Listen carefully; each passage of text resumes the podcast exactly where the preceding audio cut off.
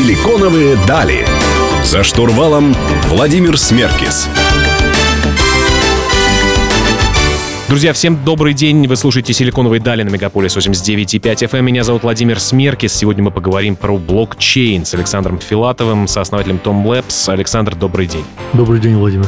Александр, криптовалюты и блокчейны, многие люди путают, что это такое. Давайте все-таки уточним, для чего разные блокчейны нужны и что они из себя представляют. Хорошо, ну давайте, может быть, короткий такой исторический экскурс. Э, я думаю, что слушателям будет больше всего понятно. Я думаю, самый простой способ описать блокчейн – это как эволюция интернета. Все мы помним, когда появился интернет, ну, для простых пользователей в 90-е годы, статические веб-странички, простой какой-то поиск, это вот назовем это интернет 1.0. Интернет 2.0 – это когда стал появляться какой-то интерактив, эволюция его пиковую – это мобильное приложение, социальные сети, когда мы взаимодействуем, все более сложно, все более визуально и так далее. И но у интернета 2.0 есть некие проблемы. Первое – это ну, высокая централизация, как мы все знаем. Буквально несколько IT-корпораций активно собирают данные пользователей, активно их используют э, в каких-то целях, в основном в целях монетизации. А в чем основная проблема с этим?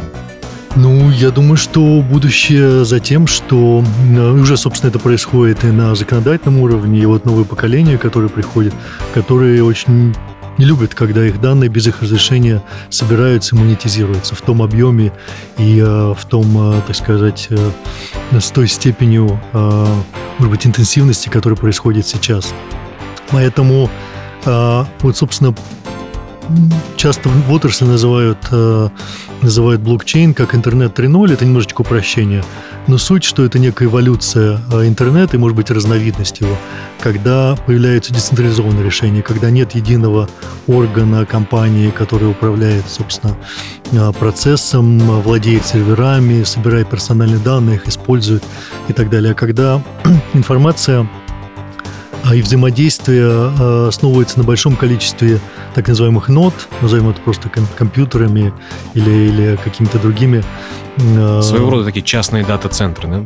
Да, такие маленькие дата-центры, где нет единого органа, который контролирует. И одобрение транзакций, распределение информации, движение ее распределено вот как раз по этому большому количеству узлов или нод.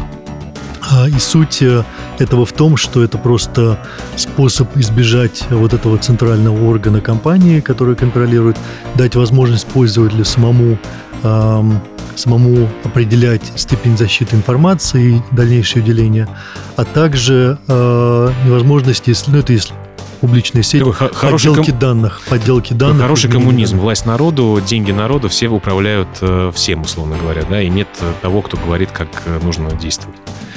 Именно так. Я так понимаю, что огромное количество блокчейнов есть. Есть блокчейн биткоина, эфириума, э, фритон есть блокчейн. Э, в чем, собственно, разница? Почему столько разных блокчейнов нужно и чем они отличаются, ну, если в общих чертах? Да, да, вот как раз я хотел перейти. То есть блокчейн — это сама э, основополагающая технология, которая лежит... Э, технология, собственно, децентрализованного интернета, так по-простому, если это упростить сказать. Э, что касается криптовалюты, то это первый, собственно, э, use case, так называемый пользовательский кейс. То есть это э, который сделан на, сделан на технологии блокчейна. Собственно, первый был биткоин, э, который появился в, 2000, в конце 2008 года, в октябре. Когда это, собственно, способ движения передачи информации в сети, движение кода который, ну, де-факто эквивалент денег. Это просто цифровые деньги в виде кода, которые можно хранить, которые можно двигать. И вот, собственно, в этом была новизна технологии, и никто это не контролирует. Да, есть э, пресловутый Сатоши Накамото, который создал, э, запустил эту сеть. Э, теперь она работает как настоящая децентрализованная сеть, которой никто не управляет, нет центрального органа. И это первый use case был. Да. А дальше Дальше было появление ну, таких и значимых эфириума, э, блокчейн Ethereum, который привнес смарт-контракты и возможность программировать что-то. Ну, об, об этом предлагаю, о других э, форматах, э, в которых существуют блокчейны современные, поговорить предлагаю в следующем блоке. Друзья, у нас в гостях Александр Филатов, меня зовут Владимир Смеркис. Вернемся совсем скоро.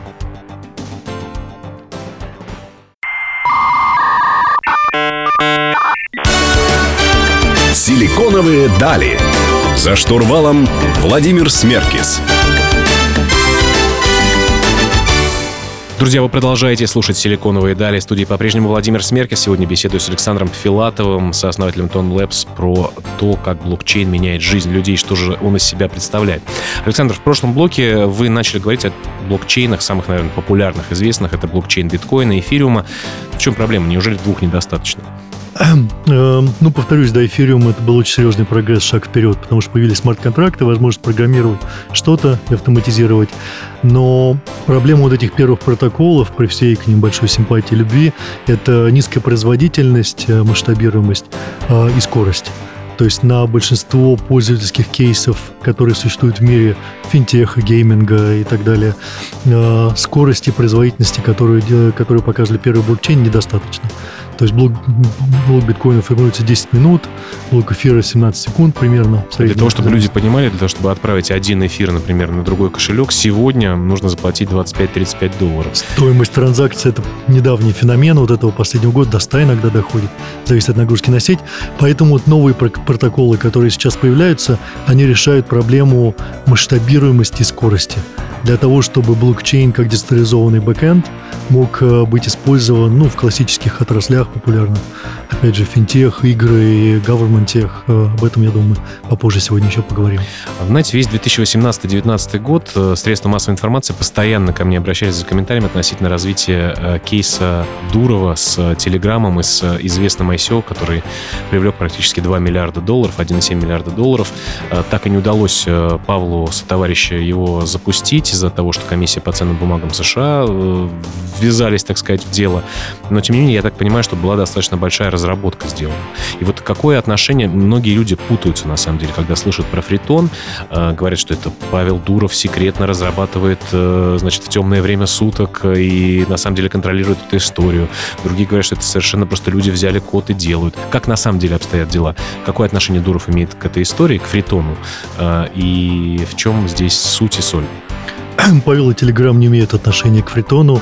Они э, разработали сам протокол тона, который, ну, де-факто это изобретение динамического шардинга и решение проблем масштабируемости. Чтобы было понятно, что это такое, прям в паре слов. Динамический паре. шардинг такая, как гармошка. Когда идет нагрузка на сеть, то она начинает расщепляться для того, чтобы можно было больше блоков и транзакций поместить. Угу. То есть и вот она сжимается, разжимается в зависимости от, от нагрузки на сеть. Это, собственно, первый решенный кейс динамического шардинга. Если точнее, там в компьютерной науке это называется мультисрейдинг, но я думаю, что мы не будем сейчас погружаться в это так глубоко. И, естественно, как в большинстве случаев в блокчейне, блокчейне это открытый код, так называемый open source, под лицензией GPL2, который кто угодно может взять. И вот, собственно, наша компания параллельно с блокчейном разрабатывала поверх тона как протокол операционную систему. Мы хорошо знали протокол, поэтому когда... Операционная система для чего? Операционная система поверх для того, чтобы облегчить работу с блокчейном, а, разработчикам и конечным пользователям. Да, ну как в классическом мире есть Linux, есть Microsoft, э, которые сидят поверх э, чипа. uh Поэтому если блокчейн считать децентрализованным чипом, то поверх нужна операционная система. Повторюсь, для разработчиков и пользователей. Поэтому, когда, к сожалению, Telegram проиграл э, американской комиссии по ценным бумагам, то сообщество, которое разработчиков, которое объединилось, которое было в этом проекте, вот во главе с нашей компанией собственно, в мае прошлого года запустила эта сеть как открытый код, объединив ее с операционной системой, которую мы к тому моменту написали. А, кстати говоря, о компаниях вообще и о легальных статусах э, и так далее. Сейчас очень модно и принято, и вы в начале эфира говорили о том, что все децентрализовано, все принадлежит людям и так далее. У вас как community-based такой проект, то есть, условно говоря, все принадлежит разработчикам, и они там получают какие-то бенефиты от работы с системой, или как? Да, мы делаем, ну, с нашей точки зрения, с точки зрения нашего комьюнити, самый самый смелый социальный эксперимент в истории, то есть полностью децентрализованное управление. Блокчейном Фритон никто не владеет, а токены 5 миллиардов, которые выпущены, никто не владеет. Они сидят в специальных кошельках, и нужно много подписей для того, чтобы сделать какое-то движение токенов. Токены не продаются. Мы не делали никаких ICO token sale ов, опять же, второй раз в истории после биткоина. А, и токены раздаются бесплатно взамен за вознаграждение, взамен за вклад в экосистему. Разработка чего-то, перевод статей, а, какая-то социальная да, активность, маркетинг, да. Вот это далее. уже интересно, бесплатно за работу что-то получить. Совершенно такое социалистическое общество. Об этом предлагаю поговорить в следующем блоке. Друзья, у нас в гостях Александр Филатов. Меня зовут Владимир Смеркис. Не переключайтесь, впереди много интересного.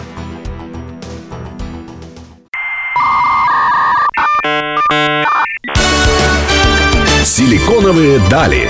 За штурвалом Владимир Смеркис. Друзья, вы продолжаете слушать «Силиконовые дали» в студии по-прежнему Владимир Смеркис. Говорим про разные блокчейны с Александром Филатовым, сооснователем Tom Labs. Александр, а, вы говорите, что ваши токены вашего проекта не продаются, но могут быть даны людям за вклад в экосистему. Многие, наверное, навострили уши. Что можно сделать конкретно для того, чтобы получить э, эти токены, и что с этими токенами потом можно будет делать? Я обычно провожу аналогию с Википедией. Собственно, мы усложнили там в кубе эту задачу, а можно ли сделать так, чтобы люди по всему миру включались и создавали собственную экосистему? Немножечко замыленное слово, но все же я его использую. Все начиная от э, сайтов, кода, децентрализованных приложений, управления сетью и так далее, все посередине.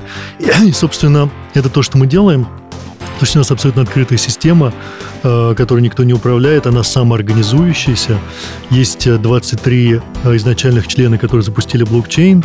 Сейчас под ними уже 31 DAO, такое децентрализованное организованное э, сообщество, либо по признаку страны национальному, да, у нас есть корейское, французское, мексиканское, вьетнамское, африканское и так далее, либо функциональному признаку. Все начиная от разработки контента, вики мы называем, и заканчивая сложными вещами типа там э, опыт разработчиков, э, децентрализованные финансы, NFT-токены, про это мы, наверное, тоже поговорим и так далее. И, собственно, люди организуются сами, что-то делают, получают аллокацию токенов и развивают, вот, собственно, свое сообщество. И идея бесконечно вот эту штуку масштабировать. Поэтому токены раздаются тремя способами. Первое вот через эти DAO, а, второе а, на уровне глобальном и на уровне DAO это конкурсы. Мы верим в то, что... У меня, кстати, товарищ один говорил, что э, делал стикеры, э, у вас был какой-то конкурс, ну, у вас или да. у других организаторов DAO да. внутри Фритона делал стикеры, рисовал и получал... Э, да, да, да, у нас было уже больше 150 конкурсов, все начиная действительно от стикеров и новогодних открыток и заканчивая сложнейшими вещами, типа разработка децентрализованных бирж, стейблкоинов, маркетплейсов и все посередине. А, и третий способ – это партнерство. То есть, когда Telegram а, ну, вынужден был покинуть проект, стала проблема, как привнести его так называемый adoption до пользователей. И ответ нашего комьюнити – это то, что 85% токенов будут розданы партнерам за интеграцию фритона как бэкэнд или нашего токена Ton Crystal как, а, собственно, как движок в программе лояльности или геймификации. Угу. И вот, собственно, это три способа отчуждения конкурса, их много и разных. А, второе – это DAOs, в которых тоже есть конкурсы. И третье – партнерские программы. Мы, например, не делаем гранты. Угу. Мы считаем гранты – это э, централизованный способ решения, что я Владимиру грант даю, а Сергею не даю, и наоборот. Да? Должно, и все, все должно комьюнити Merit-based, комьюнити через конкурсы кратко, буквально несколько кейсов конкретных для того, чтобы те, кто не понимает большинство слов, которые мы здесь сейчас произносим, что можно на технологии блокчейн в общем и там на э, фритоне, например, делать? Что это может быть практическое применение конкретно? Ну, давайте вот рассмотрим две текущие такие мини-революции, которые происходят, чтобы как-то оживить эту историю. Первое – децентрализованные финансы, когда, например, можно обменивать токены э, ну, собственно, без наличия вообще какой-то инфраструктуры э, в виде там биржи, в виде банка, в виде чего-то, так называемые децентрализованные биржи. Вот Или тоже недавно накануне обсуждал, что с одной централизованной биржи турецкий один деятель вывел 2 миллиарда долларов в биткоин. Об этом и речь, об этом и речь, да-да. Или э, когда э, там пир-ту-пир займы, когда нет банка или нет каких кредитных организаций, а люди вот, э, собственно, обмениваются займами, это все автоматизировано, и никто не может это украсть, да, если это публичный полноценный блокчейн, ну и так далее. Достаточно много примеров, всякие там ораклы и так далее. Это вот первый блок, который сейчас, который второй, с моей точки зрения, крупный use case в блокчейне. То есть первый был, это на биткоине peer-to-peer транзакции и э, то, что называется store of value, то есть хранение, там может быть какая-то косвенная замена золота, более uh-huh. современная альтернатива, например. И вот второй большой такой, было много маленьких, use case – это децентрализованные финансы. Без отсутствия банков, свифта, посредников и так далее. Ну, либо вот самый свежий феномен, свежая волна, и так называемые э, э, NFT-токены, non-fungible токены, э, которые позволяют зафиксировать право владения на что-то картина, объект, событие, фотографии, все Музыкальный что файл. Музыкальный файл. А, и потом отслеживать движение этого, да, это тоже очень важный феномен. И вот это сейчас в области искусства, в области спорта, во многих областях Огромная тема. большой хайп. Предлагаю об этом отдельно поговорить. Друзья, у меня в гостях Александр Филатов. Меня зовут Владимир Смеркис. Подписывайтесь на мои социальные сети, слушайте Мегаполис. И мы вернемся к диалогу совсем скоро.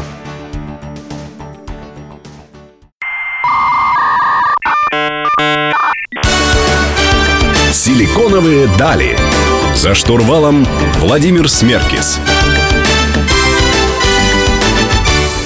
Друзья, вы продолжаете слушать «Силиконовые дали» на Мегаполис 89.5 FM. Владимир Смеркис в студии. И беседую сегодня я с Александром Филатовым, сооснователем Tone Labs.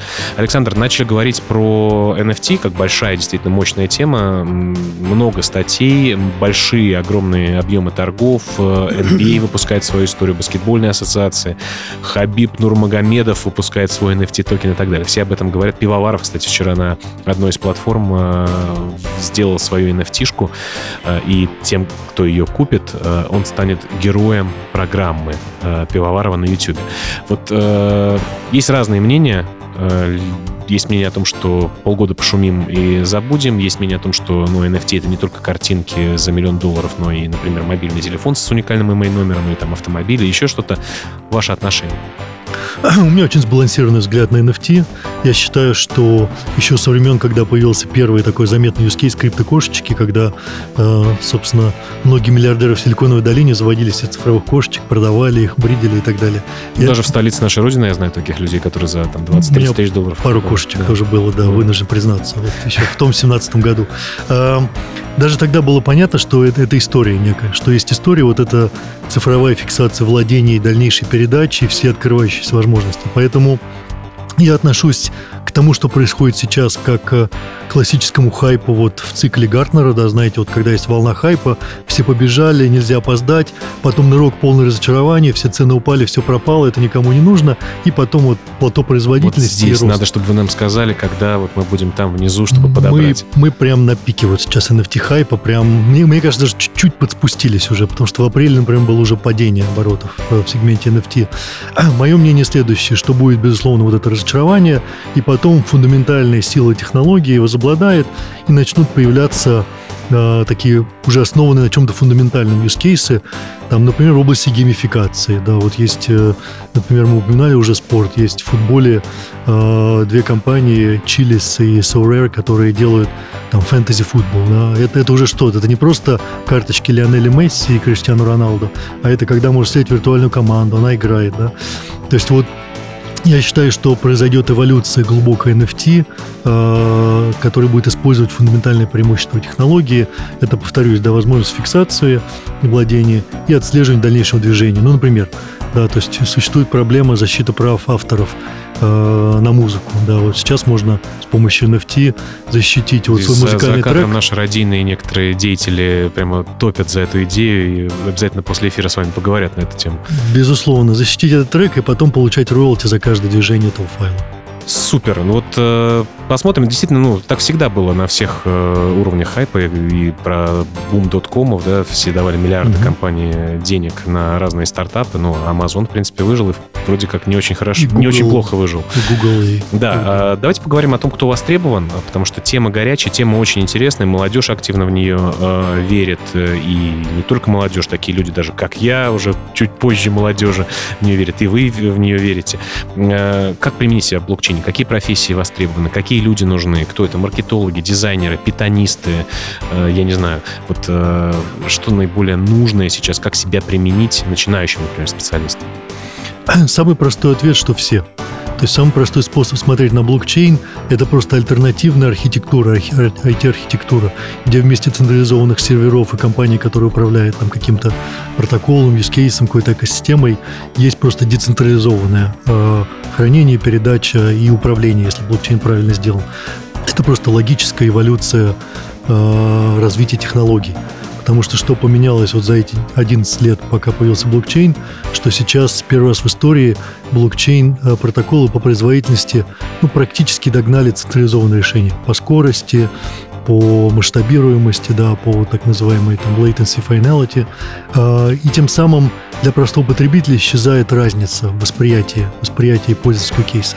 Поэтому все те, кто сегодня активно в сети, все они же могут мигрировать в блокчейн. Что уж говорить, капитализация биткоина превысила капитализацию рубля какое-то время назад. Э, это, конечно, ничего не значит. Э, я, конечно, еще хочу добавить к вашим словам, что важно людям э, сейчас понимать, что отрасль молодая, и чем раньше вы начнете ее изучать, как минимум, тем больше шансов у вас достичь какого-то успеха. Да, токены токенизация – это огромная тема. Я глубоко уверен, я обычно в выступлениях говорю, там топ-5 предсказаний про блокчейн. А, Мое предсказание, что а, через 10 лет а, в топ-10 активов по капитализации будут токены, а не акции компании. Токены, а не акции. Я в этом не сомневаюсь, если честно, лично, поэтому посмотрим, сбудутся ли эти предсказания. Друзья, у меня в гостях Александр Филатов, меня зовут Владимир Смеркис, вернемся совсем скоро, не переключайтесь.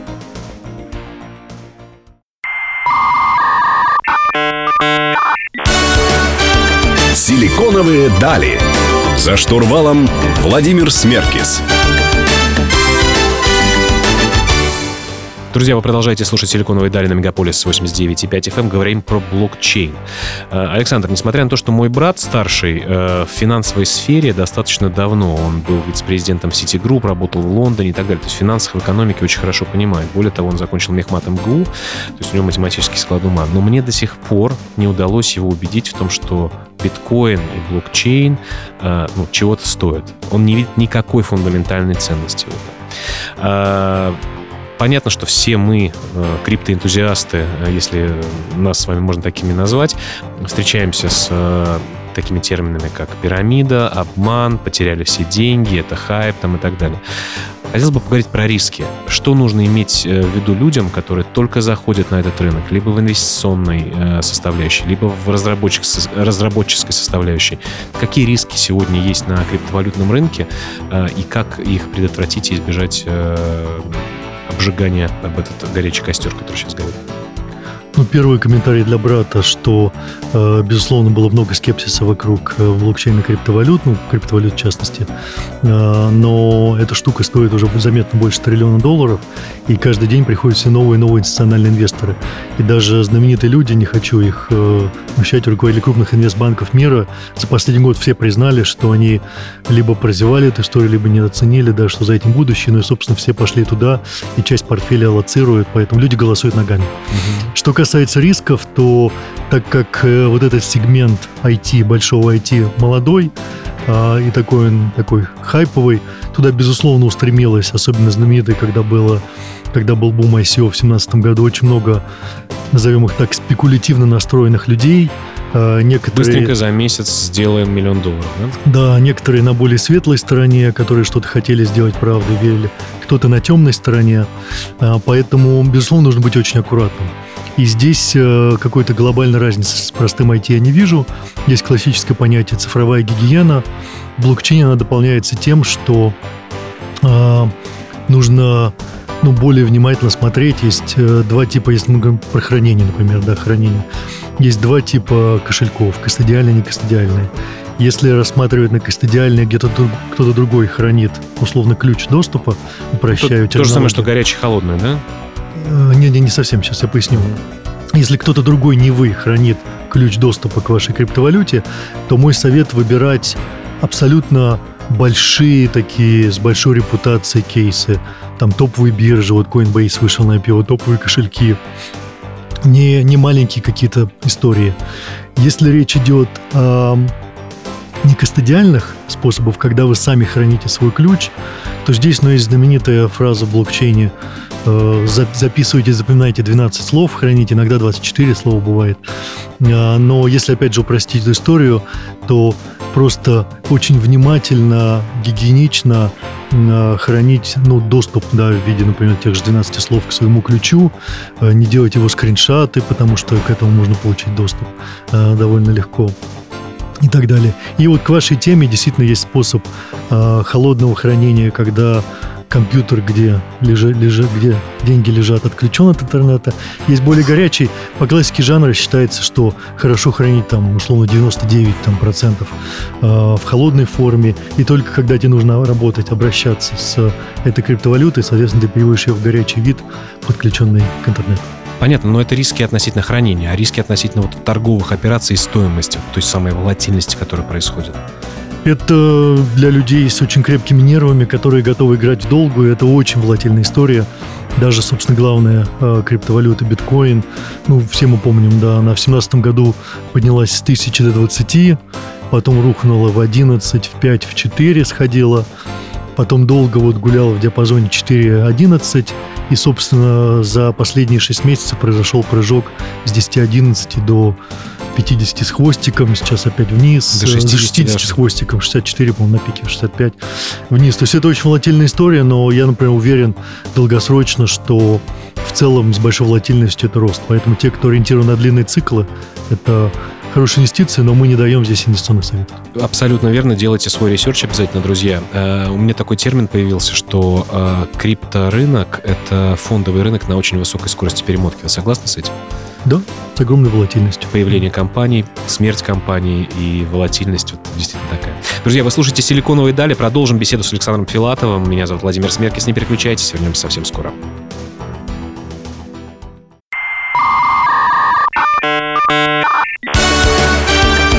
«Силиконовые дали». За штурвалом Владимир Смеркис. Друзья, завершающий блок программы «Силиконовые дали» на Мегаполис 89.5 FM. Напомню, у меня в гостях Александр Филатов, сооснователь Tone Labs. Э, Александр, хотелось бы про будущее, как обычно мы в конце э, говорим, задать несколько вопросов. Если 2016-2017 год э, был годом ICO, ну, по крайней мере, все об этом говорили в блокчейн-среде, 2020, по моим, ну, 18-19 мы немножко так отдыхали и приходили в себя просто после 17-го, 2020 было похоже, что это год DeFi проектов. Огромное количество количество, и у меня знакомых и друзей получили финансирование огромные на DeFi проекты. Появилось огромное количество пулов, ликвидности и всего остального, разных DeFi инструментов. В 2021 году все говорят, ну, по крайней мере, сейчас, там, по май месяц, э, говорят о том, что про NFT, да, может быть, мы действительно уже на пике NFT. Что будет следующими вещами большими? К чему, может быть, заранее стоит подготовиться, на что заранее стоит посмотреть и инвесторам, которые нас слушают и смотрят, и людям, которые разрабатывают что-то, где вы видите следующие точки роста? Ну, я вижу несколько несколько из того, что, возможно, стоит выделить. Первым бы я э, отметил все, что называет, все, что касается э, идентификации, цифровой идентификации. Это, это такая тема, про которую давно уже говорят. Я лично считаю, что это один из самых больших э, use cases в э, блокчейне, потому что он решает проблему достоверности идентификации, э, облегчение ее использования, да, и так далее. А можем привести какой-то пример? Что это, например, за проект может быть или сервис? Что это может быть? Телеграм-паспорт, я помню, год или два назад ввели, например. Это вот да, примерно это вот, об этом? Это вот ровно про это. Identity будет однозначно в э, government техе, то есть идентификация человека э, да, для каких-то для каких-то сервисов, для каких-то услуг. То есть, ну, де-факто цифровая замена паспорта. Угу. Параллельно сначала, потом, может быть, однажды вместо. Кстати, новость вышла, я не знаю, вроде не 1 апреля, о том, что в России будет цифровой паспорт до конца года внедрен. Это первая ласточка, да. А, например, у нашей компании есть кейс, у нашего проекта Фритон есть кейс, где мы делаем цифровые паспорта в шахматах, в области мировых шахмат, для того, чтобы ну, фасилитировать кроссплатформенную игру, идентификацию, угу. бороться с читингом лучше, с мультикаунтами и так далее. Угу. Ну и вот, собственно, таких кейсов может быть э, бесконечно Окей. вот в области Цифровая идентификация. Что еще? Однозначно DAO. Я уже упоминал, что в нашем проекте... То тоже расскажем чуть прям. 31 DAO. DAO, DAO это такая штука, когда люди самоорганизовываются и используют какой-то инструментарий просто для дальнейшей работы. Например, там... То есть мы, а... например, делаем какой-то стартап, да, там с другом. Правильно? Да. Как нам DAO может помочь? Ну, вот скорее, скорее, если это стартап э, нацелен на решение какой-то глобальной проблемы или в котором много-много разных участников, их нужно объединить.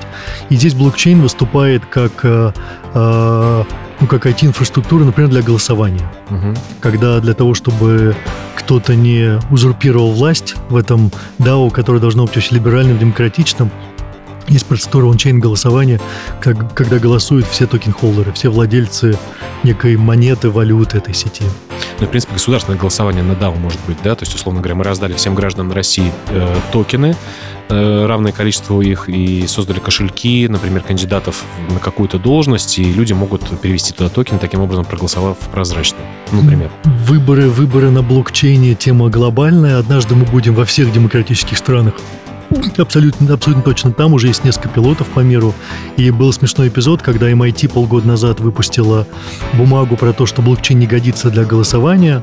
А мы объявили конкурс на то, чтобы челленджировать бумагу MIT. Поступило около 20 заявок. И топовые заявки там попали даже в американские газеты про то, что нет будущего в голосовании однозначно за блокчейном. Окей. Э, ну, вообще, в целом, э, что еще не хватает нам для того, чтобы появилась массовая адаптация, для того, чтобы блокчейном пользовались все и вся? Вы знаете, большой фактор, помимо вот первая большая проблема была производительность протоколов и скорость, она де-факто решена новыми протоколами. Фритон еще несколько, которые вышли за последнее время, особенно вот в 2020 году был пик выхода, вышло сразу три проекта с хорошими характеристиками. А, следующая тема – это то, что называется adoption сначала разработчиками, это появление инструментария для облегченной разработки. Как вы помните, там в тысячные годы было тяжело делать и дорого мобильное приложение. Потом появился Firebase, который сказал, что ничего не нужно, вот вам из облака все, сделайте просто, сделайте просто фронтенд, интерфейс. Вот то же самое сейчас происходит в блокчейне, появляются операционные системы, разработческие среды интегрированные и так далее, для того, чтобы ускорить и облегчить. А, и финальный этап, он тоже происходит сейчас.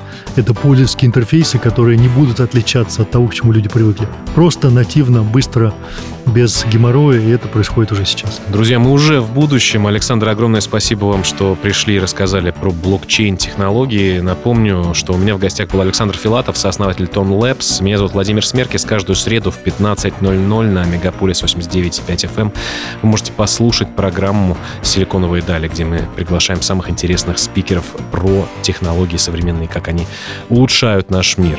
Услышимся с вами ровно через неделю. Всем пока.